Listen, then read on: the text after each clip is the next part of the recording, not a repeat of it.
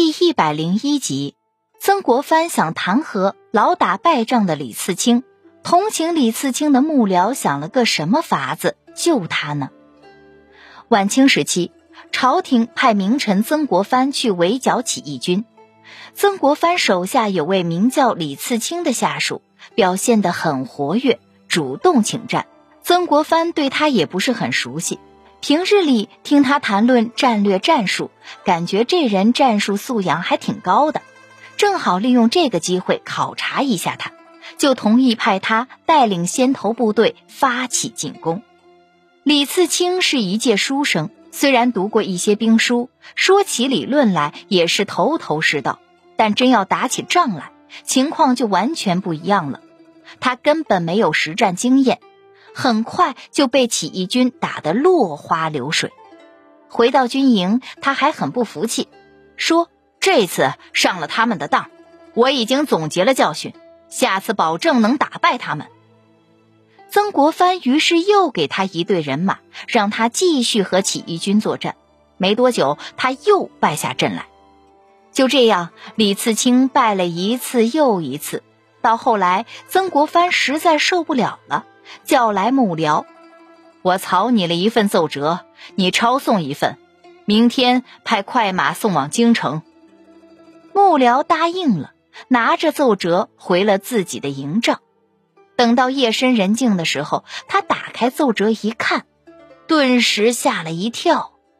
只见上面写着：“李次卿屡战屡败，有损朝廷威严，臣请将之诛杀。”以鼓舞我军士气，里面列举了李次卿贻误战机、损兵折将的十大罪状。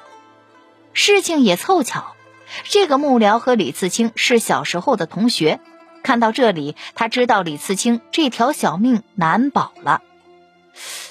有没有什么法子能救他呢？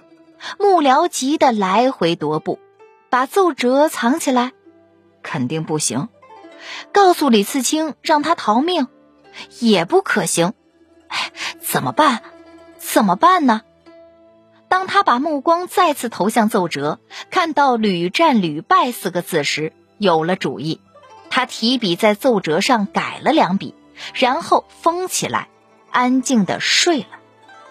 过了不久，曾国藩亲自带队剿灭了起义军。朝廷下诏嘉赏的时候，竟然还特意提到了李次卿，说他忠肝义胆，勇气可嘉。曾国藩弄不清楚这是怎么回事，原来幕僚将奏折中的“屡战屡败”改成了“屡败屡战”，两个字顺序一变，包含的意思就截然相反了。“屡战屡败”是不懂打仗，挫伤士气。屡败屡战，则是百折不挠，意志顽强。